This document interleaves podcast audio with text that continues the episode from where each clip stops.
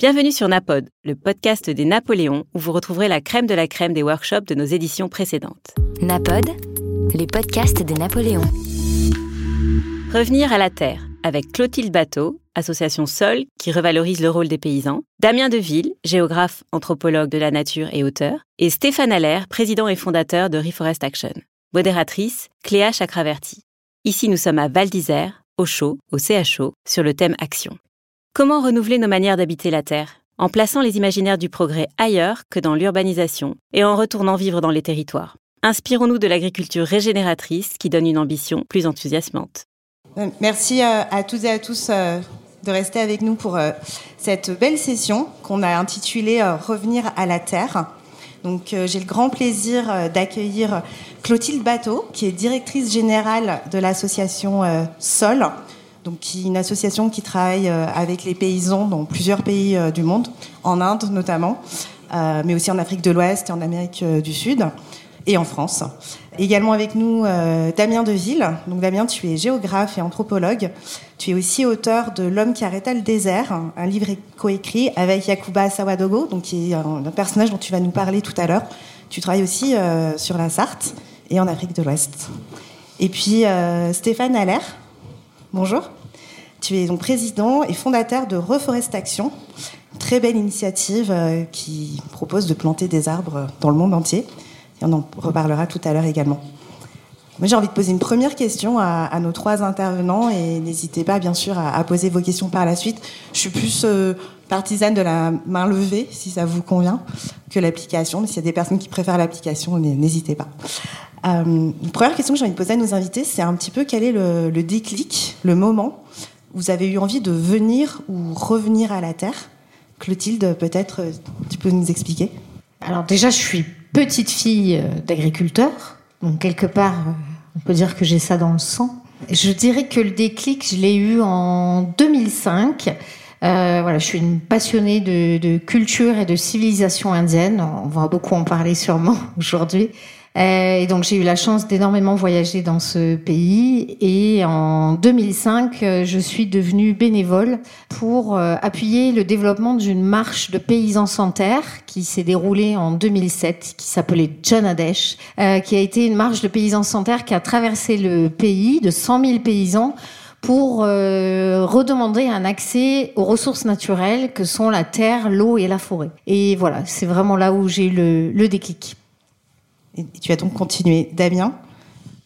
Alors moi de mon côté, c'est vraiment une expérience en Australie qui m'a bousculé. J'étais très branché euh, animaux, écologie scientifique pendant très longtemps. Et j'ai réalisé un rêve, euh, travailler dans une équipe de rangers sur la protection des populations de koalas. Et là-bas, pour protéger le koala, on les séparait des activités humaines et ça ne marchait pas pour plein de raisons différentes. Et du coup, en rentrant en France, je me suis dit, et si la clé, au lieu de continuer à séparer, ce serait pas de rassembler nature et culture et de réfléchir aux règles de la coexistence? Donc cette aventure sur les chemins de la relation, elle a commencé à Paris. Et puis plus récemment, j'ai fait le choix aussi de retourner dans les territoires, notamment dans le sud de la Sarthe, dans un petit pays qu'on appelle le Belinois. D'abord pour une raison forte, c'était prendre soin de ma grand-mère, voilà, lui éviter la maison de retraite. Et il s'avère, pardonnez-moi, je raconte ma vie, mais qu'elle est partie au moment où on est arrivé dans la Sarthe. C'était imprévu. Et on a choisi finalement de reprendre sa maison. C'était un choix qui m'avait fait peur au début, mais aujourd'hui j'en suis très heureux parce que j'ai réalisé que euh, les fantômes ne pouvaient pas tuer les vivants. Par contre, les vivants peuvent tuer les fantômes en les oubliant.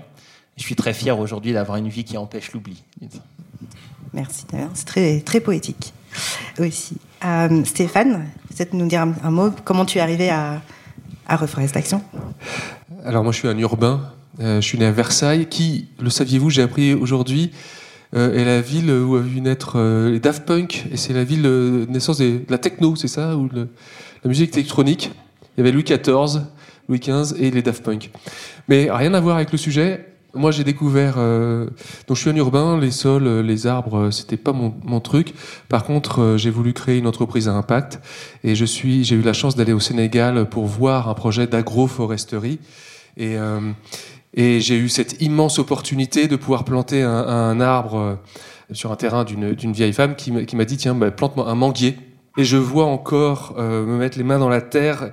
Et, j'avais pris ma main en photo, elle était rouge de cette euh, terre euh, sahélienne. Et ce qui m'avait frappé, c'était au-delà de, du plaisir de me salir les mains, c'était de me rendre compte que les personnes chez qui j'étais, en haute Casamance, euh, qui n'avaient rien, pas d'électricité, pas d'eau, pas de, etc., rien, eh ben, ils étaient heureux parce qu'ils vivaient connectés à la terre, connectés à leur écosystème. Et moi, ça m'avait bluffé parce que j'étais persuadé, en bon occidental, que pour être heureux, fallait posséder. Merci beaucoup Stéphane. Donc c'est une notion qu'on va aborder euh, tout au long euh, euh, de, cet échange, de cet atelier.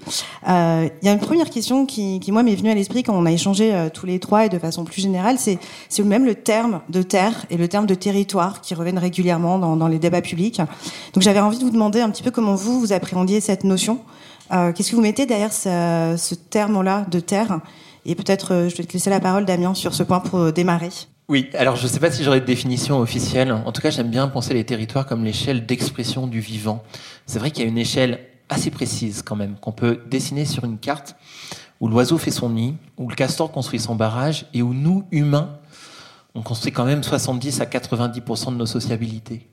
Il y a un endroit où on fait grandir nos enfants et où on enterre nos proches également. On peut saisir comme ça les deux extrémités de la vie à l'échelle de l'espace vécu et considérer les territoires ainsi je pense que ça demande une métamorphose de nos imaginaires et d'une manière de les évoquer de les caractériser. On les martyrise un peu, ces territoires, par des concepts utilisés euh, dans tout le champ euh, intellectuel et politique d'ailleurs, comme les concepts de diagonale du vide, de France périphérique. Une commune, c'est toujours un centre du monde pour ceux et celles qui y habitent.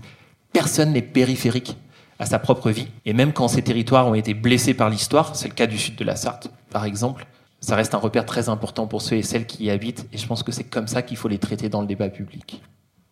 Merci Damien. Je pense que ça résonne particulièrement, euh, peut-être avec nous tous ici qui sommes euh, à Val d'Isère, puisqu'on nous avons tous différentes façons d'habiter en ce moment ce territoire-là. Je pense à, vous, bien sûr, évidemment, euh, qui nous accueillez dans cette municipalité. Et voilà, c'est selon qu'on soit, qu'on travaille à Val d'Isère, qu'on soit saisonnier, qu'on participe à des conférences, qu'on profite de la beauté des lieux. effectivement, cette échelle que tu évoques est, est particulièrement importante. Il y a peut-être d'autres aspects, Clotilde, que tu voudrais évoquer? Euh, oui, moi, le, mot terre et territoire, évidemment, il va me faire penser au mot paysan. Un paysan, euh, c'est un mot qui a été euh, à la fois euh, dévalorisé par le passé et c'est vraiment l'association Sol que je représente aujourd'hui une de ses missions principales de revaloriser ce rôle des paysans et du coup, bah, vous allez voir, je vais utiliser beaucoup plus le mot paysan qu'agriculteur. Pourquoi? Parce que le paysan, pour moi, c'est celui qui occupe la terre et qui justement valorise son territoire. Et valoriser son territoire, bah, ça permet de mettre en avant les différents rôles que joue un paysan dans ce territoire. Son rôle social, notamment euh, ben, en dynamisant euh, un village, euh, toute une zone, son rôle économique en créant des emplois et son rôle environnemental ben, qui permet pour la majorité d'entre eux, puisque ben voilà, seul nous, on souhaite valoriser une agriculture qui permet de revaloriser les ressources naturelles et notre environnement et de protéger notre planète, et donc qui permet de revaloriser cet environnement. Merci Clotilde. Euh, Stéphane, il y avait quelque chose qui m'a frappé en fait en réfléchissant aussi à la, thématique sur ce qu'on appelle terre et territoire. Tous les deux, vous avez évoqué euh, des territoires qui sont habités, qui sont proches de nous. Il y a une autre façon aussi d'évoquer le territoire, c'est la façon dont on repousse les limites de ce territoire, cette terre, et c'est ce que que tu fais en fait avec Reforestation quand on s'implique, quand on achète un arbre en fait et qui va être planté euh, très très loin de nous. Est-ce que c'est pas une autre façon d'imaginer nos territoires? Oui, alors Reforestation, c'est une entreprise qui permet de restaurer des forêts, planter des arbres, mais aussi euh, ne pas en planter, euh, juste protéger ceux qui viennent naturellement à nous. Moi, je crois que si on n'a pas la chance d'être un paysan pour se réapproprier euh, la terre, il faut en accepter la complexité et arrêter de simplifier les sujets. C'est compliqué, les sols c'est compliqué, les écosystèmes sont compliqués, mais on a besoin d'une porte d'entrée, on a besoin d'un point d'accès pour accéder, à cette complexité, et nous on choisit l'arbre. On choisit l'arbre parce que euh, euh, on, a, on, a, tous un arbre dans le cœur. Hein. Moi, j'ai mon manguier, mais euh, vous avez euh, l'arbre de votre enfance. C'est un merveilleux point d'entrée. Il y a une dimension émotionnelle assez forte. Mais l'arbre, finalement, il est encore plus merveilleux s'il est considéré dans son écosystème. Et euh, nous, quand on présente nos projets de reforestation, on parle un peu d'arbres, mais très vite de forêt. Parce que la forêt est un écosystème, la forêt est un lieu de vie, la forêt est le fruit de, de nombreuses interactions que l'on ne comprend pas. On ne sait pas comment fonctionne une forêt. On a beau avoir des milliers de scientifiques dans le monde, on ne sait pas. Et du coup, euh, c'est par une représentation assez simple qu'est l'arbre, on arrive à raconter euh, l'histoire complexe d'un écosystème et du coup d'aborder les choses avec beaucoup d'humilité. Et c'est particulièrement vrai, pour revenir à ce que tu disais, quand euh, on parle d'un arbre qui est loin de chez soi parce que du coup, on fait beaucoup appel à l'imaginaire. Hein, euh, si, vous, si vous avez jamais été au Sénégal, au manguier, vous savez pas quoi il ressemble.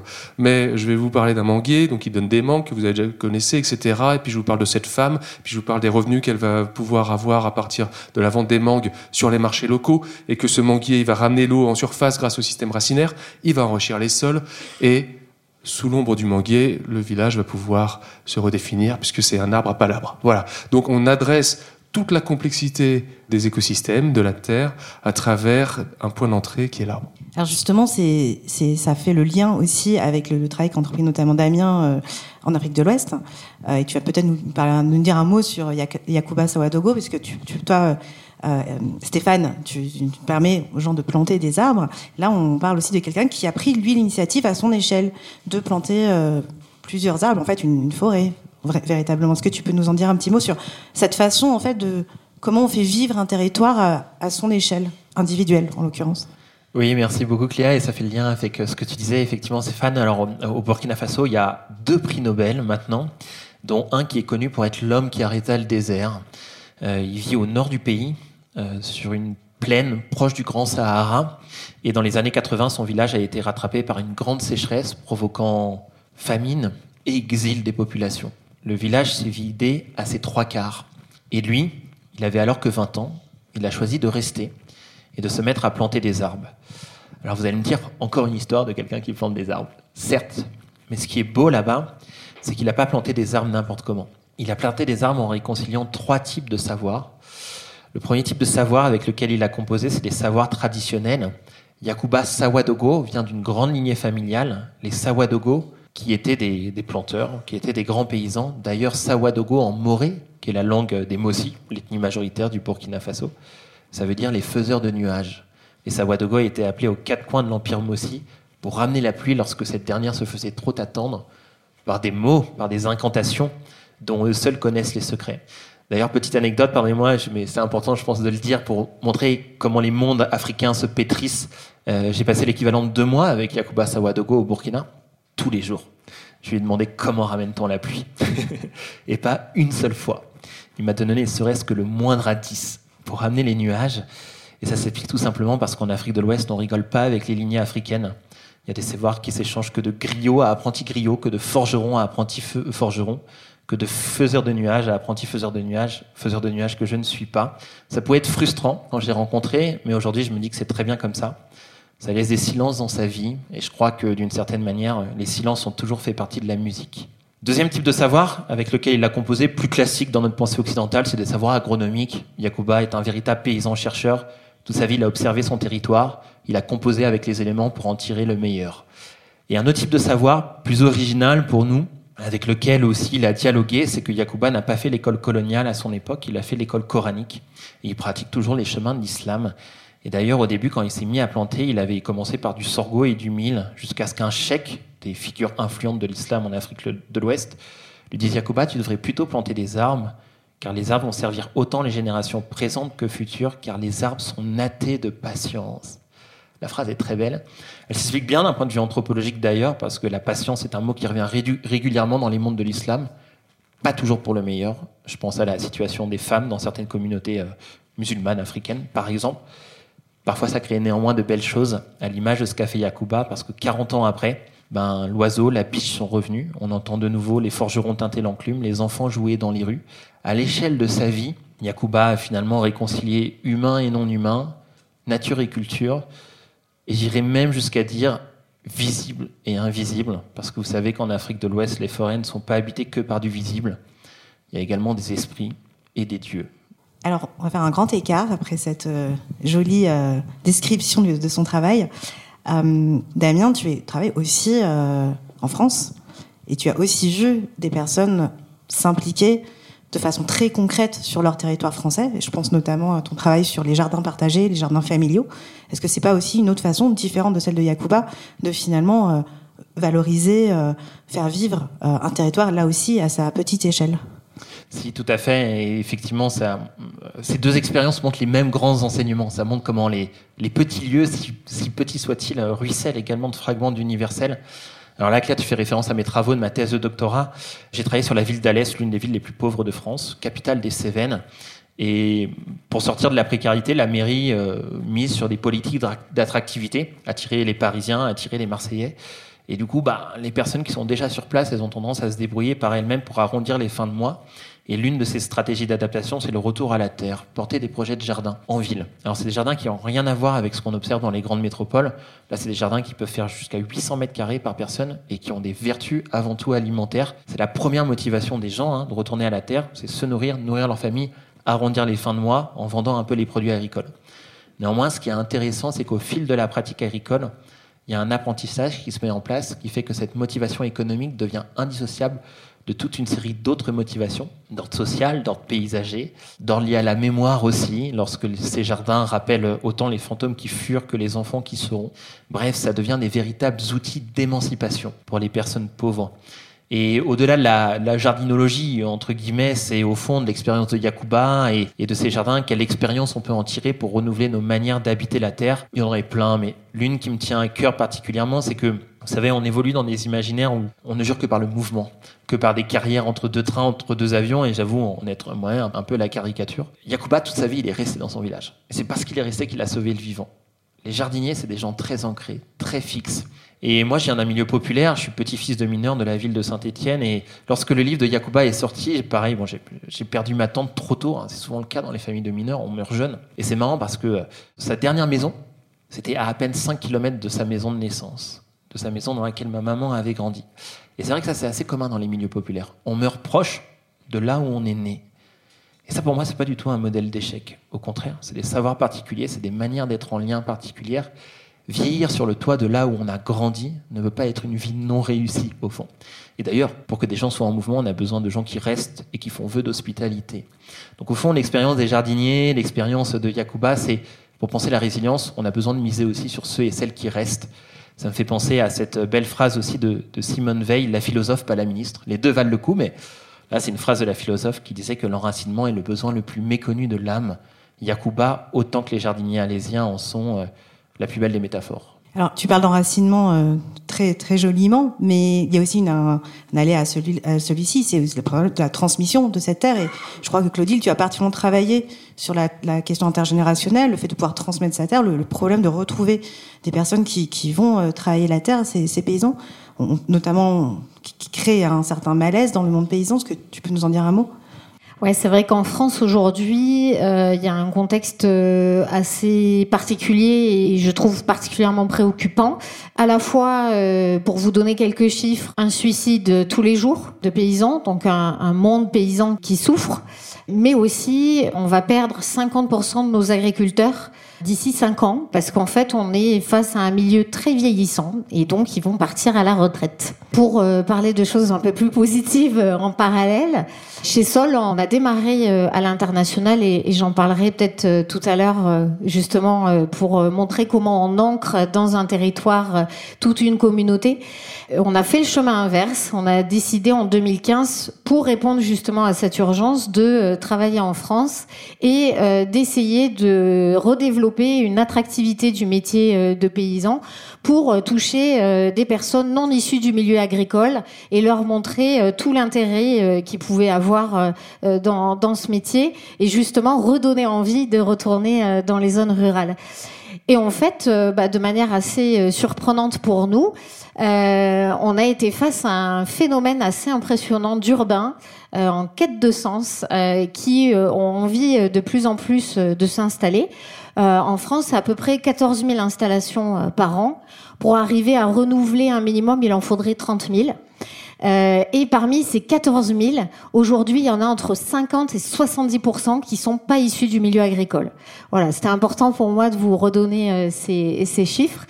Et donc, on a développé un programme de compagnonnage comme sur le modèle des compagnons du devoir, qui euh, justement permet à des personnes non issues du milieu agricole de se former dans un réseau de fermes formatrices. Alors aujourd'hui, ce réseau, il est surtout dans le sud de la France, d'où je viens. Ces apprentis, presque, euh, apprennent le métier au contact euh, de paysans euh, déjà installés. Et donc c'est là où du coup la transmission se fait. Et nous on pense que la transmission par le savoir, par le concret, dans les jardins, dans les champs, est particulièrement importante parce que c'est ce qu'on a vécu au quotidien en Inde, au Sénégal, dans lesquels on a agi depuis plus de 40 ans. Alors, il y a aussi une autre manière, en fait, euh, c'est une belle façon de, de, revenir à la terre pour le goût. Il y a aussi une autre manière de le faire, et Stéphane, tu vas nous en dire un mot, c'est au niveau de l'entreprise. Parce que là, on a parlé finalement au niveau individuel, un peu pas mal collectif aussi, mais surtout individuel. Et là, à l'échelle de l'entreprise, comment est-ce que c'est possible de s'impliquer sur ces territoires, de les valoriser, de, de ne pas abandonner le vivant, qui était un peu la, la question sous-jacente sous, il y a des entreprises qui sont en lien direct avec le vivant, celles qui ont des chaînes de valeur euh, en lien direct avec les sols. Je pense évidemment euh, à l'agriculture, mais, mais au textile, au luxe, à la pharmacie, etc., euh, etc. Et moi, ce qui me frappe, alors avec chez Reforest Action, on travaille beaucoup avec les entreprises. Hein. On mène des projets de, reforestation, de restauration de forêt en lien avec les entreprises et notamment sur leur chaîne de valeur. Beaucoup, beaucoup d'entreprises ne connaissent pas leur chaîne de valeur parce qu'il y a des, des, intermédiaires un peu partout. Et je parlais tout à l'heure de, comprendre la complexité euh, du vivant mais déjà savoir euh, d'où viennent euh, les produits que l'on que l'on processe, c'est déjà un challenge pour beaucoup. Et pour nous, c'est un enjeu majeur parce que je crois profondément qu'il faut que l'entreprise change d'ambition. Aujourd'hui, on est quand même dans une logique très très défensive où euh, on cherche à réduire son empreinte, dans le meilleur des cas, la compenser ou à contribuer à la neutralité carbone mondiale. Mais ça reste une logique défensive. Moins faire de mal. Je trouve ça très regrettable. Surtout que quand on considère que les surfaces euh, agricoles euh, sont aujourd'hui émettrices de CO2, ce qui est quand même la plus grosse anomalie qu'on puisse imaginer aujourd'hui, dans la mesure où les sols sont, euh, enfin, captent le CO2. Or, pour toutes ces entreprises qui ont la chance d'avoir un lien avec le vivant, l'ambition devrait être, et sera, je crois, de pouvoir restaurer les écosystèmes pour que sur sa chaîne de valeur, on puisse stocker du carbone, renforcer la biodiversité, améliorer la qualité des sols et de l'eau. Et c'est ce qu'on appelle l'agriculture régénératrice. C'est ce sur quoi on travaille via notamment l'agroforesterie, l'arbre, hein, encore lui. Et voilà, ça permet d'aller euh, d'aller assez loin, de se donner une ambition beaucoup plus euh, enthousiasmante que euh, moins faire de mal. là, on peut faire du plus. Et pour celles qui n'ont pas de lien direct avec le vivant, comme les entreprises de services, par exemple, bon, bah, il y a, l'unité carbone qui quand même permet de garder ce lien. On émet tous du CO2 les entreprises en particulier, eh bien, quand on rentre dans une logique de réduction et de financement de, projets qui permettent de délivrer des crédits carbone pour aller euh, au bout de la démarche défensive, eh ben, s'interroger sur le fait que les projets que l'on finance grâce à cette finance carbone, eh bien, soient des projets régénératifs. C'est-à-dire, euh, voilà, si ça finance un projet au Sénégal où finalement ça plante des arbres et ça va stocker du carbone et créer une chaîne de valeur sur la, mangue, on a joué sa part, je crois. Tu, parles d'entreprises euh, régénératrices aller à des échelles, notamment des entreprises qui travaillent avec le vivant. Est-ce que tu, pouvais, tu pourrais développer avec quelques exemples euh, peut-être concrets pour euh, que les personnes comprennent mieux ce que ça, ça implique vraiment concrètement, en France notamment?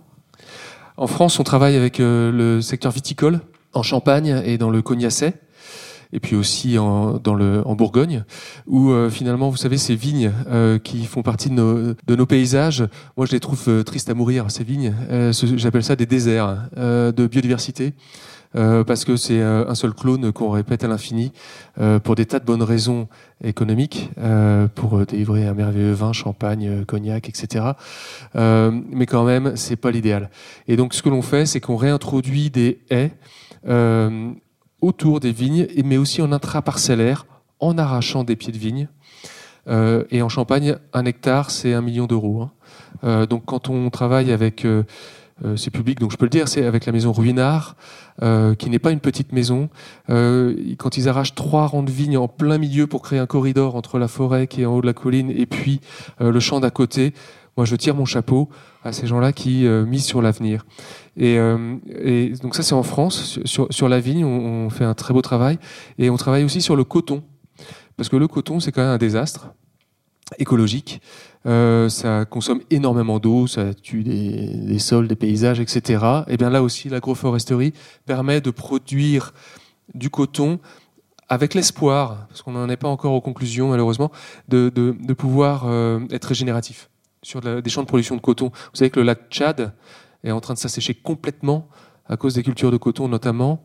Euh, et, euh, et, bien là, on a un projet régénératif qui, euh, qui on l'espère, va permettre de, réconcilier la dimension économique et, et la dimension environnementale, parce que c'est ça l'enjeu, hein, c'est créer de la valeur tout en restaurant les écosystèmes. C'est pas l'un ou l'autre, c'est les deux.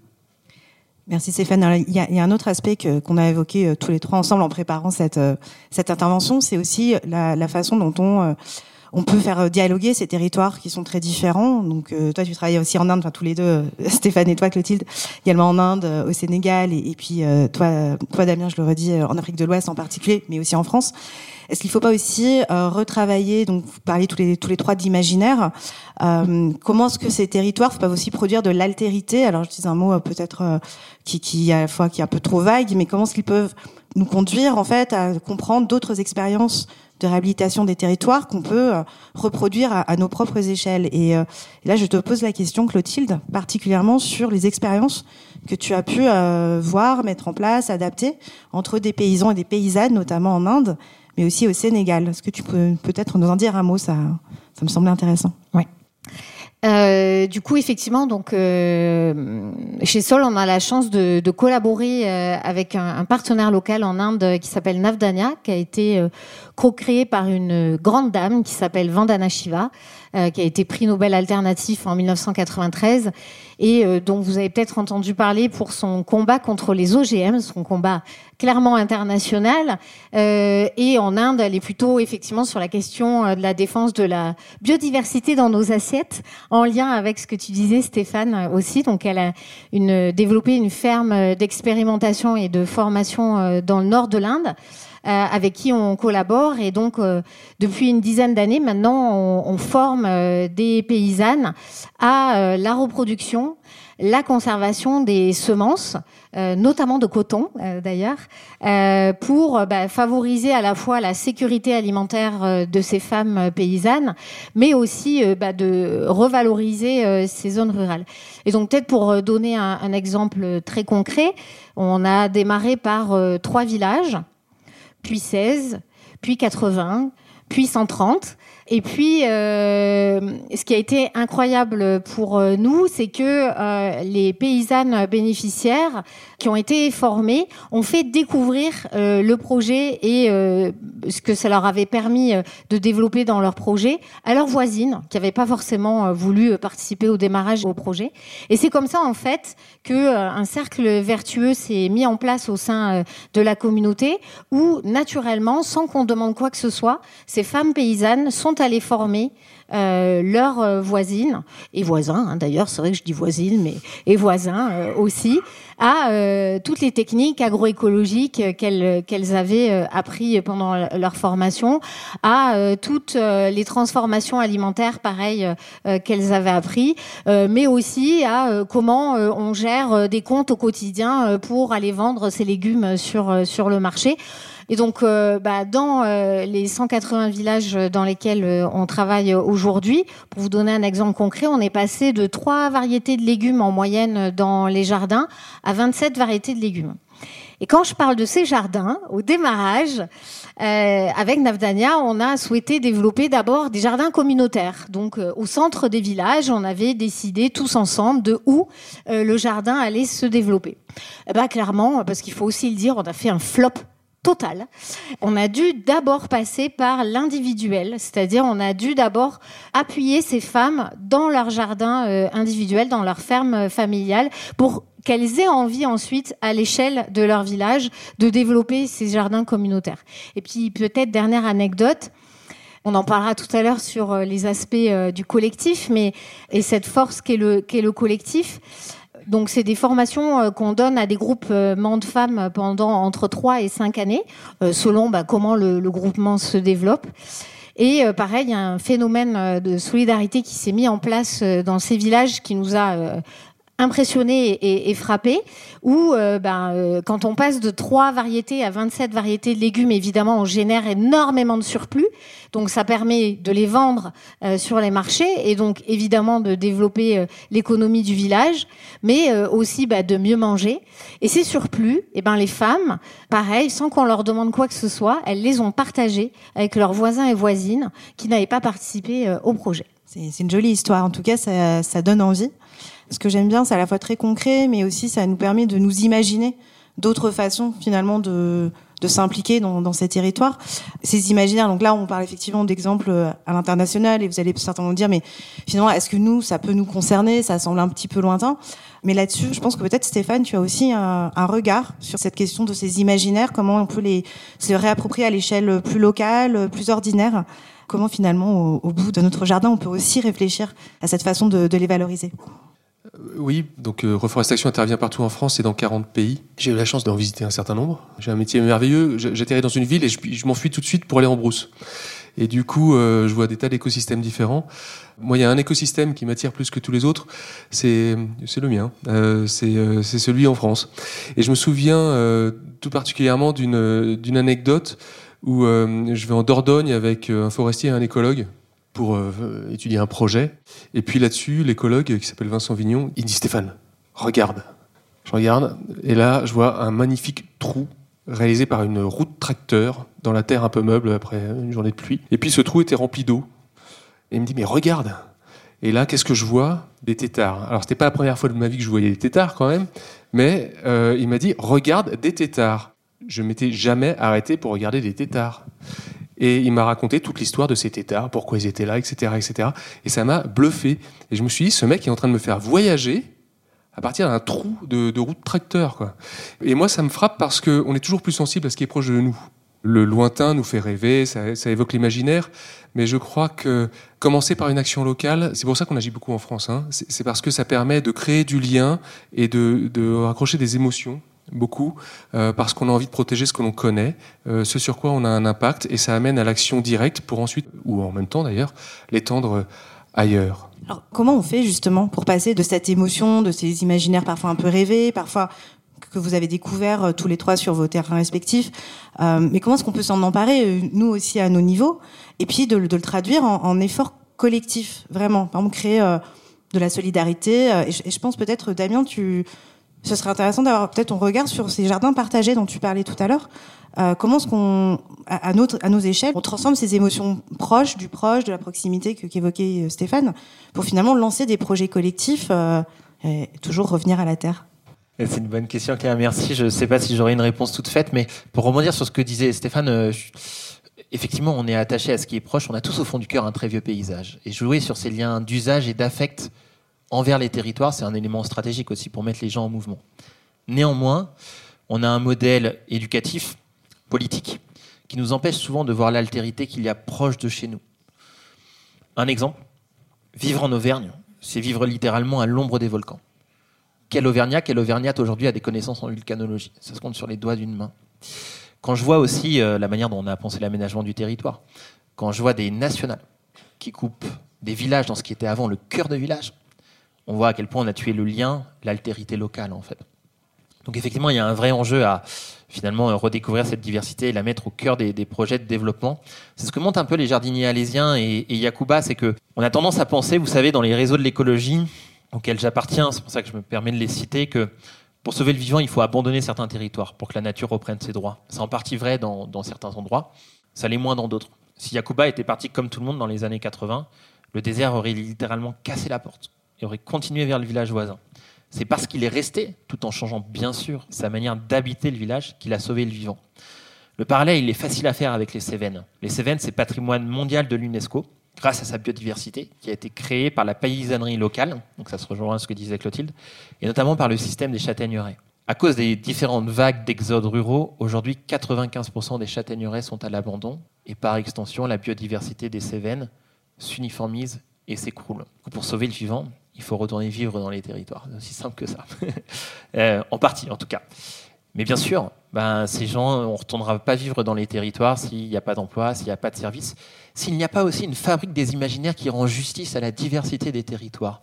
Vous savez, on parle beaucoup de l'urbanisation des espaces. Je crois qu'on ne parle pas assez d'une autre forme d'urbanisation qui est beaucoup plus performative, qui est l'urbanisation des esprits. Dans le sens où aujourd'hui, on a beau vivre à la campagne, on a le regard tourné vers la ville, la, grande ville, la métropole, parce que c'est là où il y a beaucoup de biens et de services, mais c'est aussi parce que c'est là où on place les imaginaires du progrès et de l'émancipation. Il suffit d'aller au cinéma pour s'en rendre compte. Dans le cinéma un peu mainstream, 90% des films se passent euh, en urbanité. Et comme la France reste un pays très centralisé, 90% des films se passent à Paris ou dans sa proche banlieue. Ça peut paraître anecdotique, dit comme ça. Mais qu'est-ce que ça crée? Ça crée une non-représentativité culturelle et donc par extension démocratique de ce qui compose pourtant les trois quarts du pays. Et je pense que de proche en proche, la crise des Gilets jaunes, elle peut s'expliquer aussi à partir de là. Également, retourner vivre les territoires, ça demande, comme a fait Yacouba, de, de composer avec les singularités qui composent chaque lieu pour en faire un nouveau projet de développement. Autant les influences qui émergent du territoire que des influences qui viennent d'ailleurs. Et penser le territoire comme ça, ça nous bouscule, ça nous percute en France parce qu'il n'y euh, a pas de recette toute faite. Et c'est vrai qu'en France, on est issu d'une histoire euh, politique qui aime bien la centralisation. Voilà. Et c'est ça aussi qu'il nous faut, euh, qu'il nous faut déstructurer.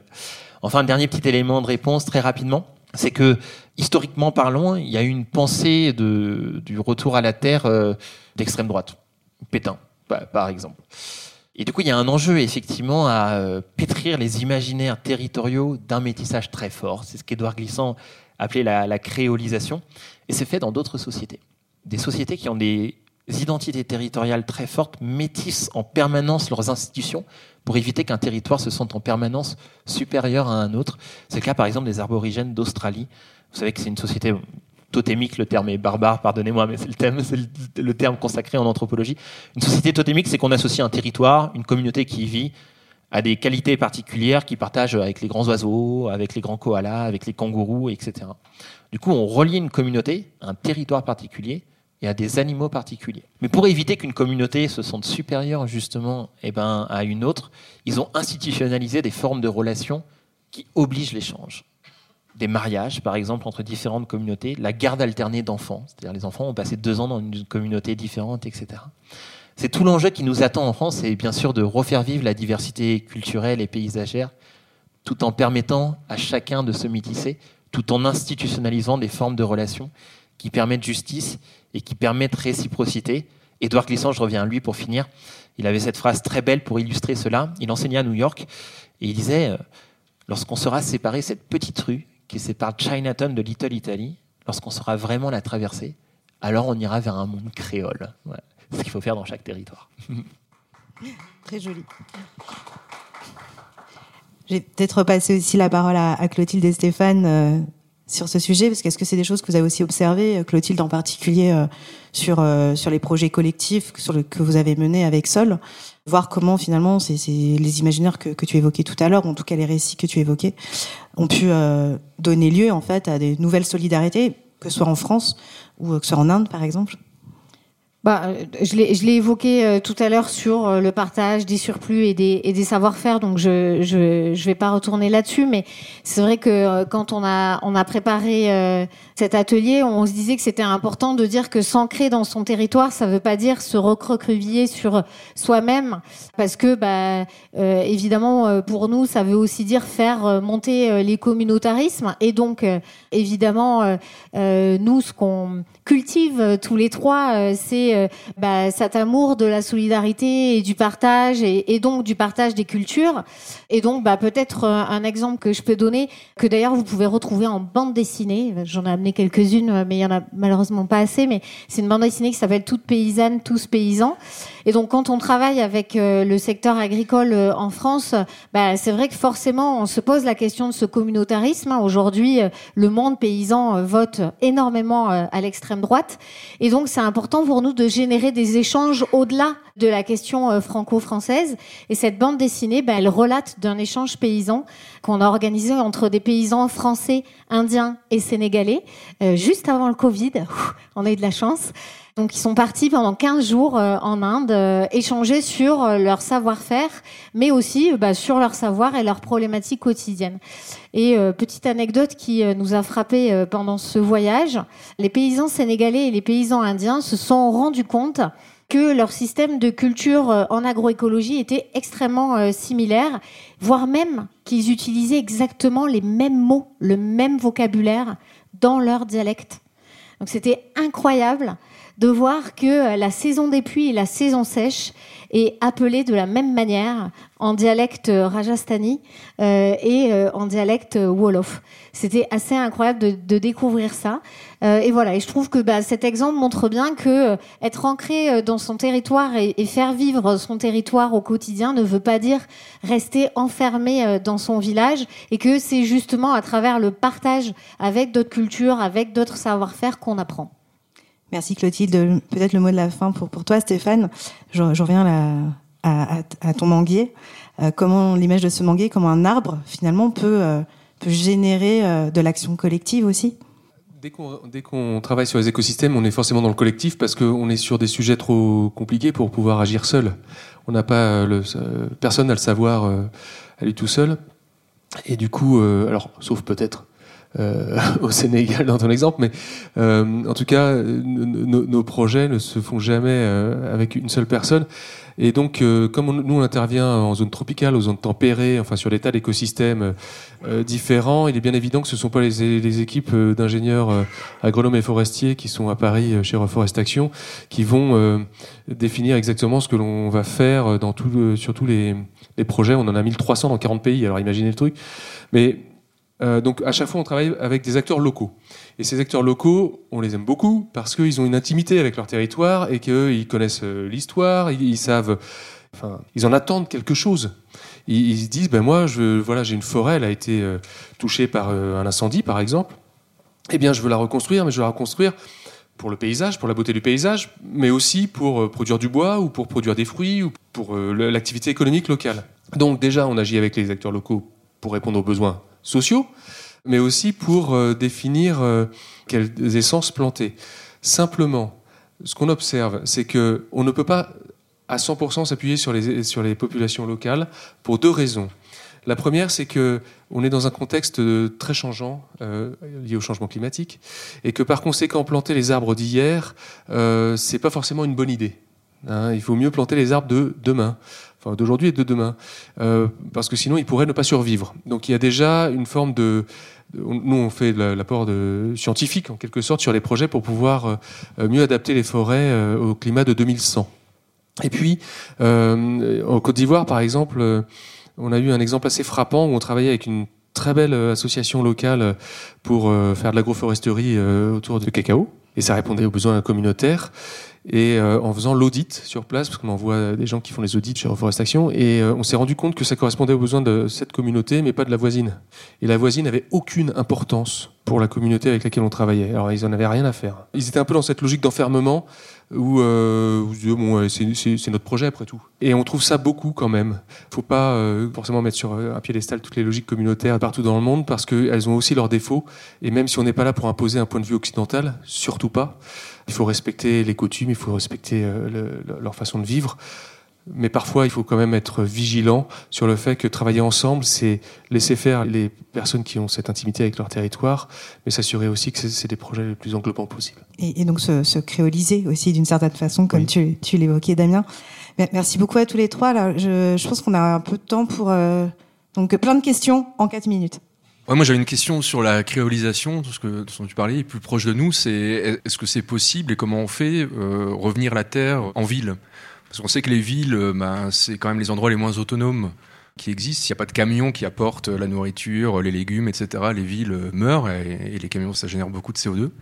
Et puis on sait aussi qu'il y a une, le fait de s'approprier euh, théoriquement la manière dont un légume pousse et puis de le voir vraiment pousser et ce que tu disais de mettre les mains dans la terre et de le voir, c'est une, autre conscience finalement du rapport euh, à la terre euh, et à, ce qu'on consomme.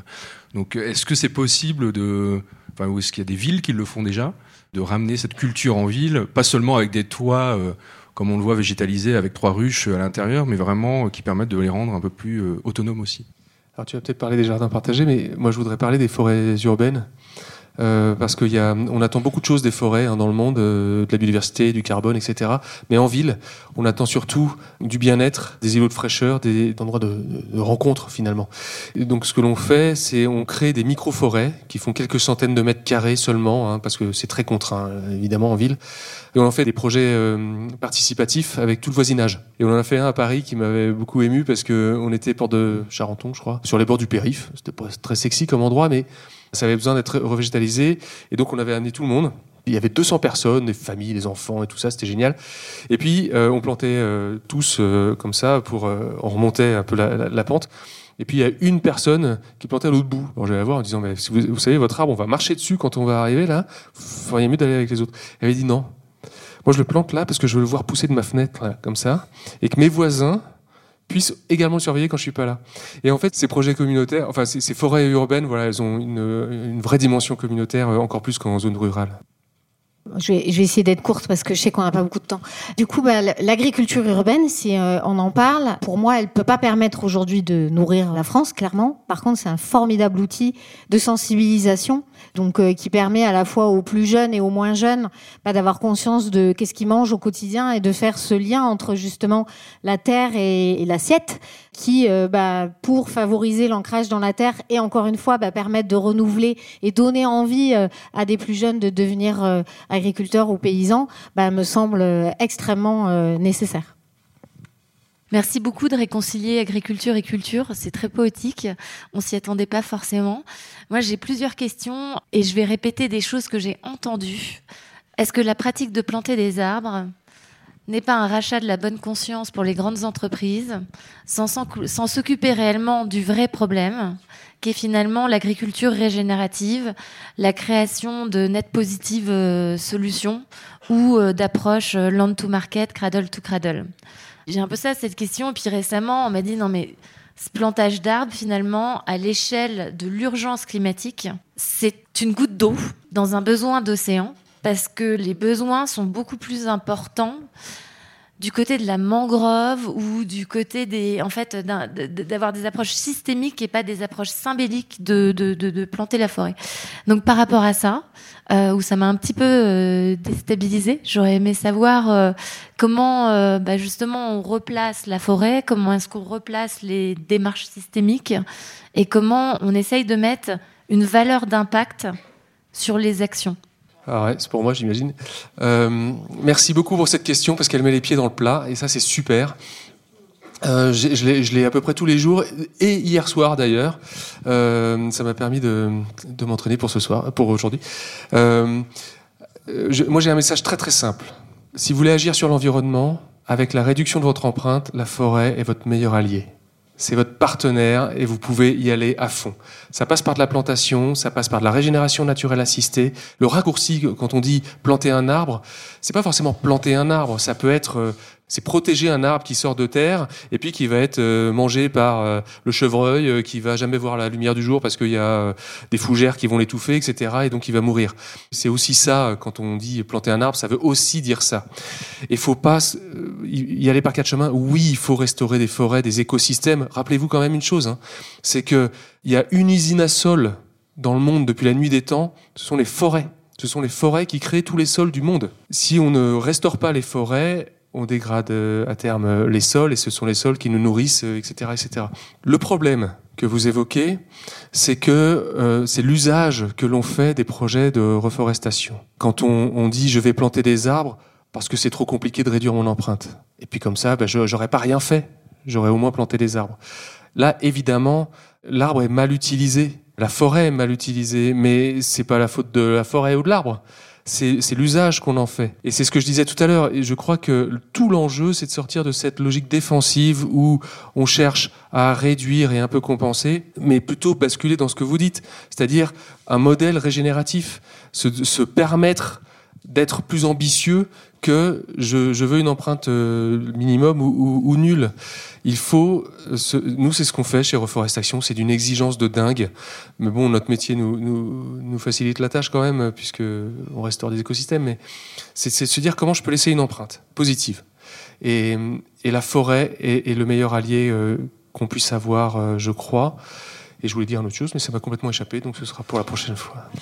Merci beaucoup à tous les trois. Je suis désolée, on va devoir y aller, mais vous pouvez leur poser des questions euh, juste après cette session. Donc merci pour votre attention. Merci Damien, merci Clotilde, merci Stéphane. Et je, me permets une petite annonce sur ces questions d'engagement sur l'échelle individuelle à l'échelle collective. Je vous invite très vivement à venir à ma la prochaine session que je vais modérer avec Sarah Durieux qui est dans la salle et qui parlera demain à 14h15. Merci. Napod, les podcasts de Napoléon. Merci d'avoir écouté Napod. C'est la fin de cette morning session Napoléon. Mais comme avec nous les meilleures choses n'ont pas de fin, retrouvez d'autres workshops sur notre académie, notre site lesnapoléons.com et vos plateformes de podcast habituelles. À bientôt!